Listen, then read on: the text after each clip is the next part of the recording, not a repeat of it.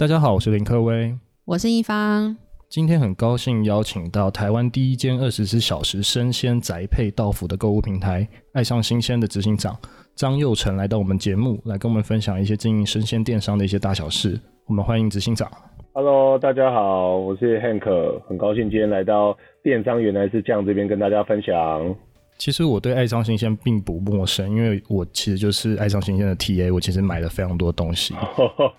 对对对，谢谢执行长。那我们来想说，请执行长先跟我们自我介绍，还有介绍一下爱上新鲜。OK，好，大家好，爱上新鲜其实是一间生鲜电商，然后是在二零一三年的时候开始的。那爱上新鲜的起源呢，是因为我们两位创办人，就是吴董事长跟我，当初在二零一二年的年底。那时候觉得，因为食安问题很严重，那同时我们吴董事长本身是做水产进口商，所以他对于怎么样去把好的东西可以带进市场有很多的研究。那他看到食安问题很严重，他认为这跟整个市场结构有关系，因为他做进口的，他没有办法决定他要卖什么样的好东西给消费者，因为那是通路决定的，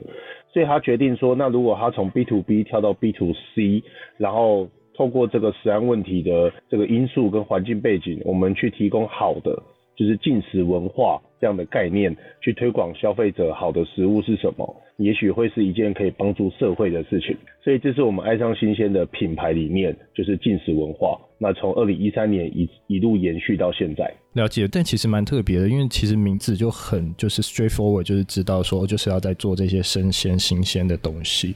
那当时为什么会看到这样子的市场，然后想要去做这样子，不管是我们所谓的生鲜新鲜的这些，我觉得应该是领头羊吧，就是做这样第一批的一个领头羊。其实我们并不是第一家生鲜电商，在我们之前其实有很多家。那我们大概算是出生代里面的后半段，因为我知道大概在我们之前就有好几家开始在做了。可是那些生鲜电商，其实他们当初会出来，主要是因为那时候市场上在网络上卖生鲜的人不多，当时他们自己又有一些资源，例如说他们本身哎、其实是。做水产进口的啊，或做食品的盘商啊之类，所以他们就试着把这些东西丢到网络上去卖卖看。可是当时在食安背景的这个环境之下，其实没有什么生鲜电商，特别是打着说啊，它可以从源头去把东西就是固定这样子，整个源头，然后到工厂到销售端都可以去做到品管这件事情。所以其实我们那时候在创办的时候，有一个很大的差别是，我们选择做品牌而不是做平台，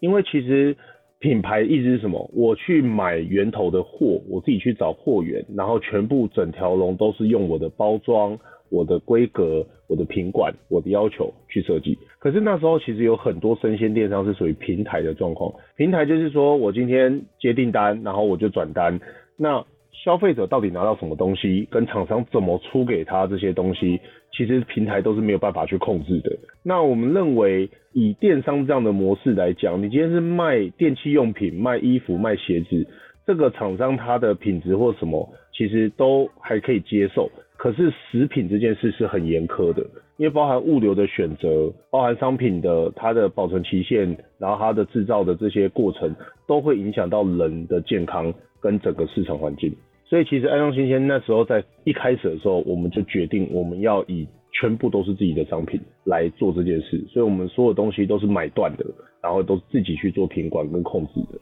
所以等于说，就是食安问题，爱上新鲜已经顾到了。那等于说，这样子的发展就会是变得比较领先前辈，然后变得比较优势，对不对？嗯，如果以商品跟符合市场需求跟趋势来讲是，可是事实上我们有碰到很多的问题，就是例如说，像刚刚的平台，因为它只是一个转单的平台，所以它比我们少了仓储的成本，然后它可能它卖的东西，它可能追求价钱，他追求它的利润。所以他可能不太会去顾到品质，或者是他们可能比较会是以削价竞争的方式来拼这个市场。所以在前三四年的时候，其实我们都是蛮辛苦的，因为很多人会说啊，为什么你要用新鲜的东西？别人也是讲比脸大牛排，你也是比脸大牛排，可是为什么你卖比别人贵？那后来我们慢慢去教育市场，跟透过我们的文案宣传去证明说，我们的东西是定规的。定规就是说，你每一片收到的大小、规格、重量。然后还有它的厚度都会是几乎是一样的。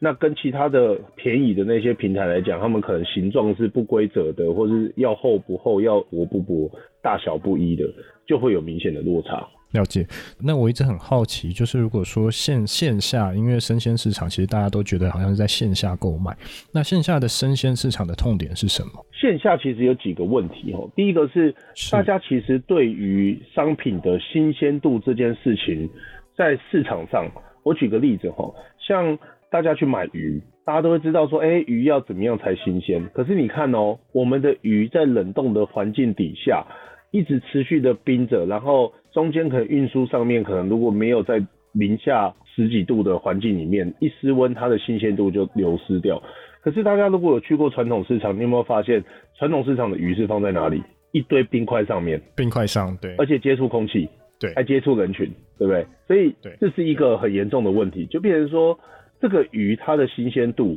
然后你甚至没有办法知道它是今天才拿出来摆的，还是它摆了三天。对对对。对，所以这是线下的一个生鲜市场的问题痛点，嗯，一个痛点。那另外同时我们在做差异化的时候，其实大家如果有看过新闻就知道，我们全台湾最大的市场的通路其实就是全联，全联的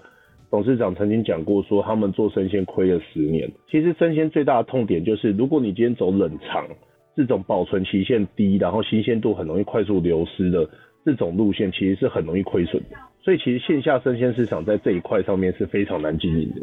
了解，对。哎、欸，那执行长顺便想问一下，就是我好像据我所知是零下十八度以下，是不是它可以就是保持非常的比较好的环境去做这样的事情？所以台湾有比较多是零下十八度以下的一些储存方式吗？还是？哦，如果做冷冻的话，理论上我们的仓库要维持商品的新鲜度，是一定要在零下二十度左右的环境，是去把它做一个保存。嗯那这样子在法规上面被定义为冷冻。那冷冻的东西一般来讲，在法规上面通常保存期限至少是一年到两年不等。对，看东西，大部分都是可以冰一两年都不会有问题。同时，这个冷冻的东西呢，它其实在欧美是非常盛行的。原因是因为大家都知道，要吃新鲜的东西代价是很高，因为它必须从产地弄起来，然后马上运送到市场。然后又要能确保它在很短时间内被卖掉，然后被吃掉，所以其实这个难度是非常高的。那在欧美，他们都知道这个的难度，所以他们那边很盛行冷冻的东西。因为冷冻东西，它从一开始鱼捕捞起来，立刻就冻起来，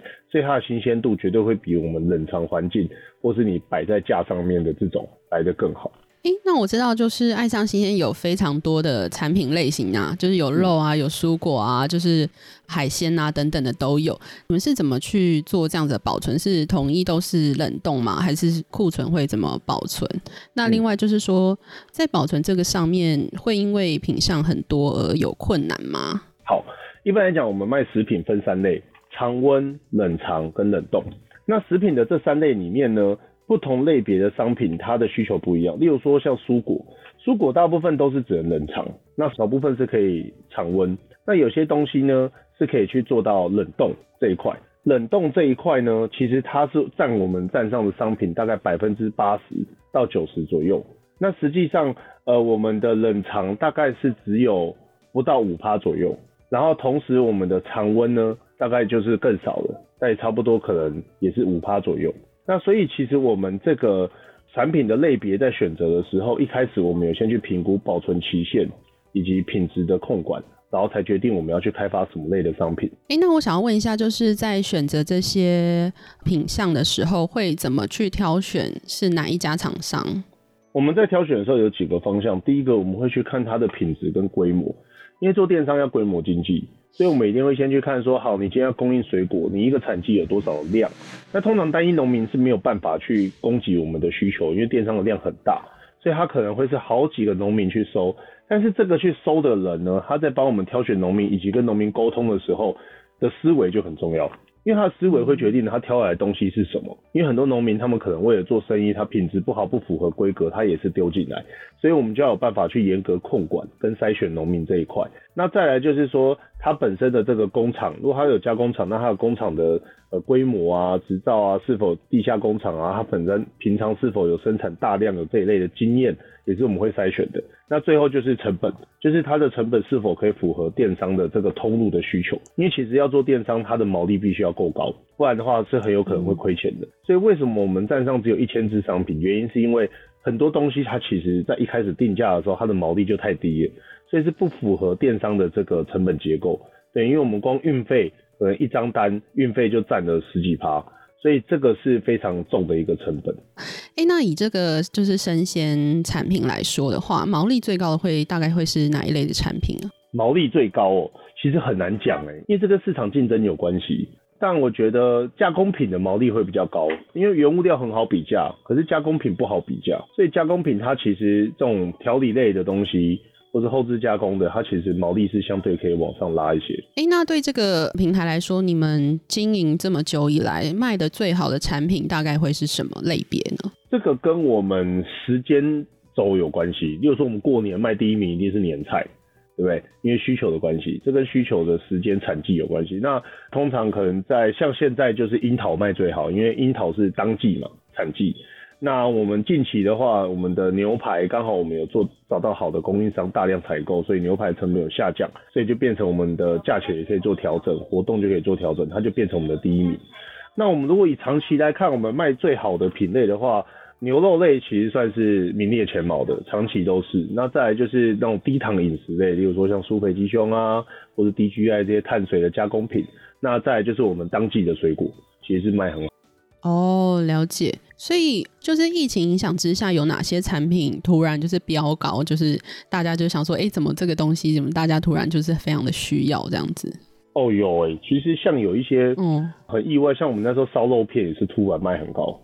我在猜，可能因为大家喜欢吃烧肉，然后平常要买肉回来自己腌，要自己想在家里困难，对，想在家里面感受一下去吃日式料理店的感觉啊。嗯、然后以及像那种虱目鱼肚这种基本款，这种也是突然就是爆卖。嗯、那原因可能因为市场大家平常都去市场买，现在突然疫情的关系，所以买不到或缺货了，那就会疯狂来电商上面找这样。了解。诶，那执行长，我想问一下，就是在爱上新鲜成立到现在来讲，什么样的商品是爱上新鲜比较能长销的产品？其实像低糖饮食系列就是蛮长销的，因为我们有做到几个特色。第一个是吃低糖的人最喜欢，现在最流行就是舒肥鸡胸。舒肥鸡胸大家最害怕就是口味很重复，因为你每天都吃同样的，然后又是鸡胸，你一定会很腻。所以我们在开发这个部分，我们开发了三十种。不同的口味，然后同时因为吃低糖，它有几个特点：第一个低 GI 的碳水，第二个蔬菜，然后第三个是蛋白质。那蛋白质鸡胸这个大家可以处理之后，蔬菜也是我们的强项。像我们在那一种呃急速冷冻的那种蔬菜，它可能拿去微波就可以立刻吃的这种，我们准备了三十份不同的蔬菜，然后同时又帮他准备了三二三十种不一样的那种低 GI 的。那种像比如说鲜骨饭啊、藜麦毛豆啊这类东西，把它放在一起，好让消费者可以在我这边一次一站购足这些东西，而且我把它们做成一种任选的组合。例如说，你一次买三十包鸡胸、蔬菜跟这个 DGI 的碳水，随便你任选。你随便你选三十包，里面有近百种商品，你选三十包，一包只要三十九块。这其实就是我非常非常买单的一个东西啊，所以我在爱上新鲜花了蛮多的钱，应该都是在刚刚执行长讲的这比较畅销类似这样的东西。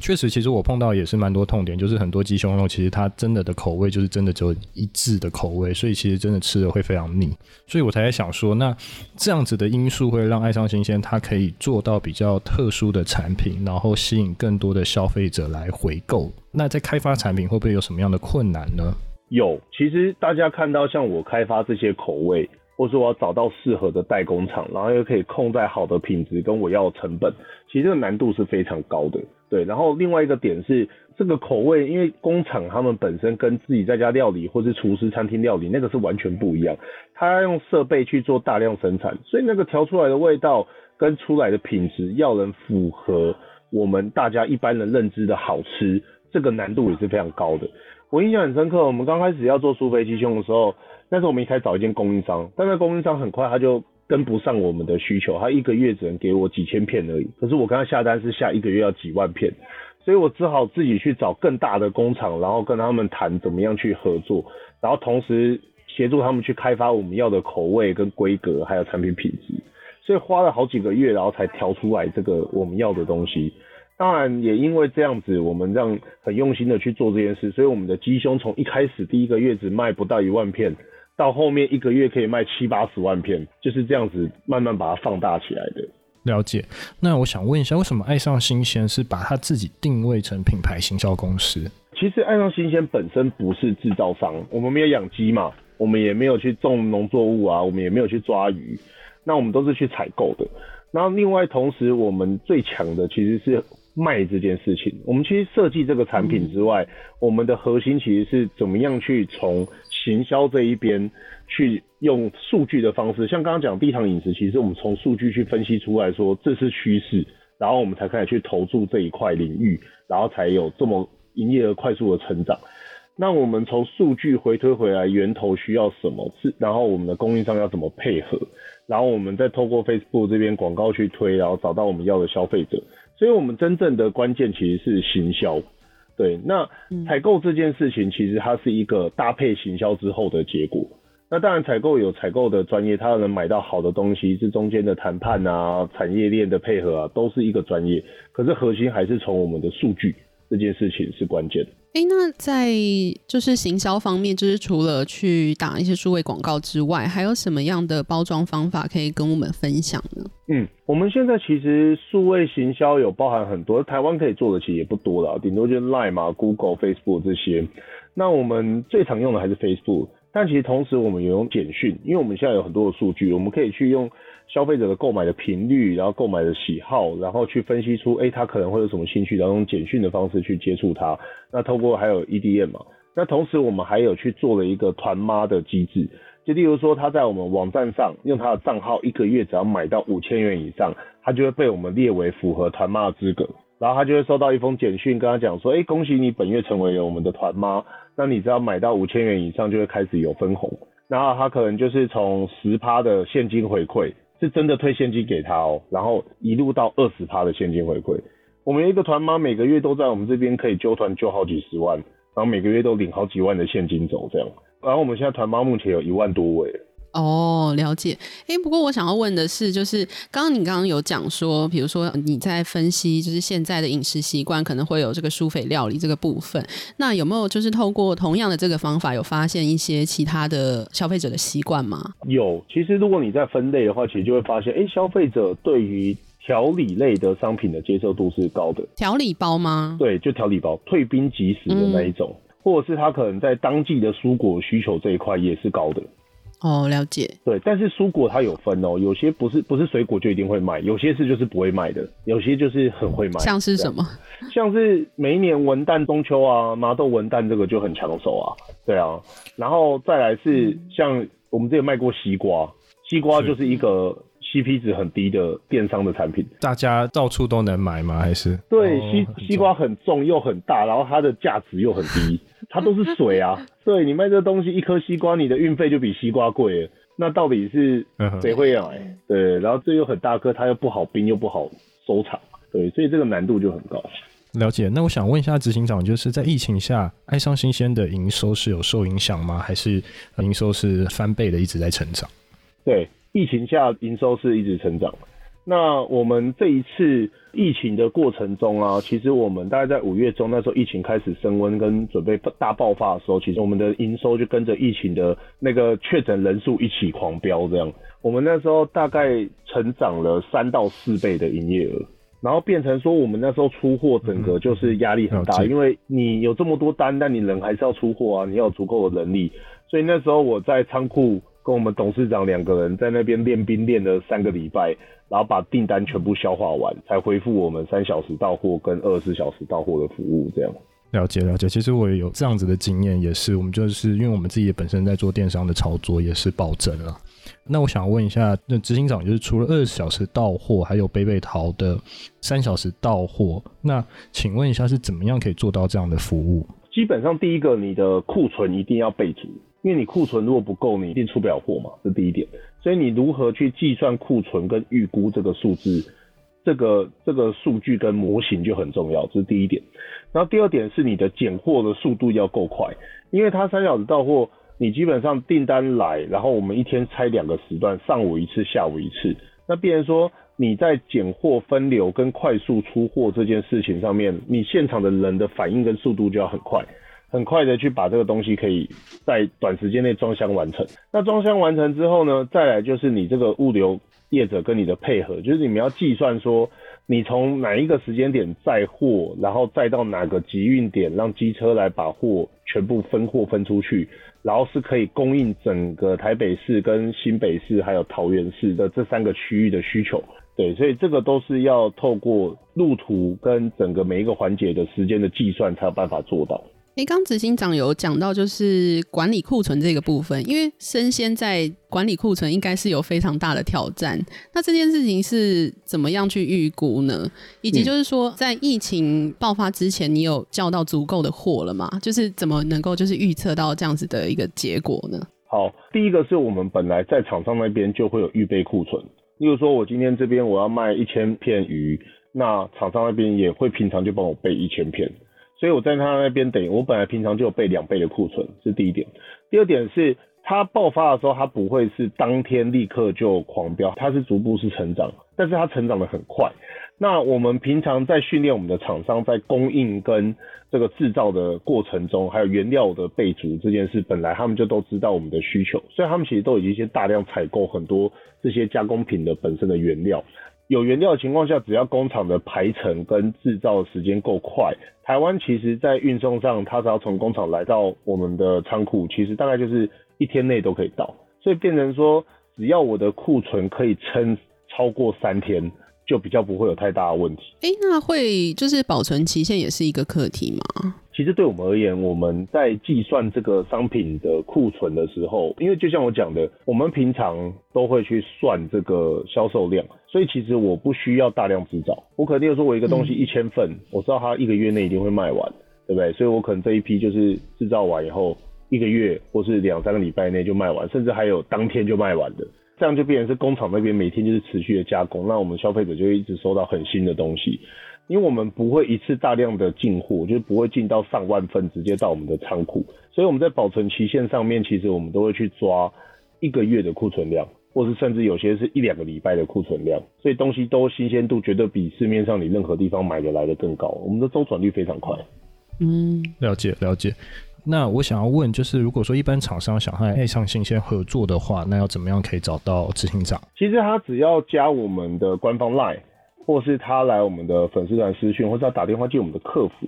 那他只要打电话，他只要跟我们的客服人员讲说说他想要跟我们合作，他是供应商，那这样我们后续就会有窗口跟业务这边去跟他们对应，这样子就是去跟他讲，因为我们现在有提供一个叫代出货跟代营运的服务，代出货就是说他如果今天自己有接单的能力。那我们可以协助他去帮他转单出货，他可以把货放我这边，我可以帮他出货。像现在有一些大型的饭店，像亚都丽致，这个就是我们的客户，对，他现在把他所有的订单都转到我们这边帮他出。那代营运是说他可能本身是一个食品品牌，他想做电商，但是自己要做电商成本太高，所以他其实就可以跟我们合作，就是说只要交货给我，然后我用他的品牌，我每个月跟他收一个服务费，然后同时跟他有一个商品的进价。那剩下的出货、行销广告曝光、销售跟这个库存的部分，就全部我们帮他处理，他就只需要出货跟收钱就好了。那我想要帮供应商问一下，就是现在目前爱上新鲜有希望就是开发哪几类的产品吗？其实我们大部分还是以冷冻的为主，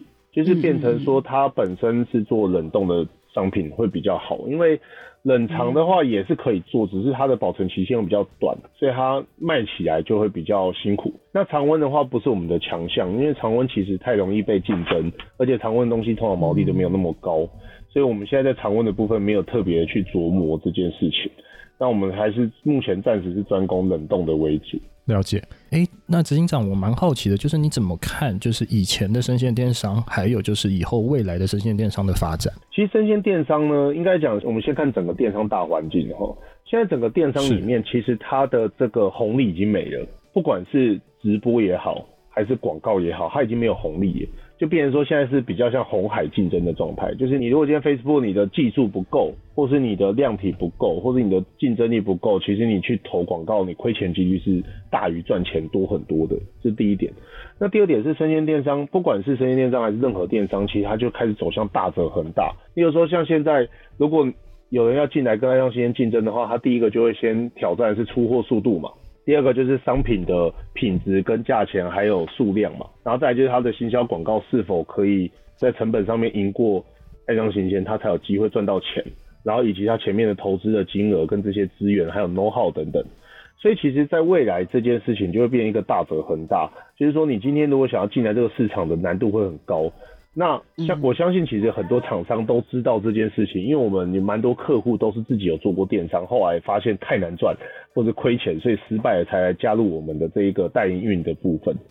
那他们加入以后，对他们而言，他们要获利就很容易，因为他前端的这些所有的建制成本全部都在爱阳新鲜这边帮他吸收，而且他用一个不会要投入大量资金的方式，就可以开始测试自己的商品。所以其实这在未来会是一个趋势。我觉得爱康新鲜未来我们在扮演的这个产业中的角色，就会是一个像黑猫一样的存在，就是我们协助你完成电商的后面的所有最后一里路，啊，你就专注只要做好产品就好。所以变成说，今天新的竞争对手，如果他是自己小的品牌要去经营一个网站卖生鲜的话，它的竞争力跟困难度会越来越高。了解，其实我非常赞成执行长所说的，就是其实大家如果说他好像一窝蜂都想要去做一个自己的官网啊，自己做这样的东西，其实真的非常难做。所以等于说，如果是跟类似爱上新鲜这样的公司合作，我觉得它的竞争力其实才会慢慢的凸显，然后可以卖到更多的东西。其实像我们最近就有一个客户啊，他是卖盐水鸡的，那他把它做冷冻，一盒大概一百多块，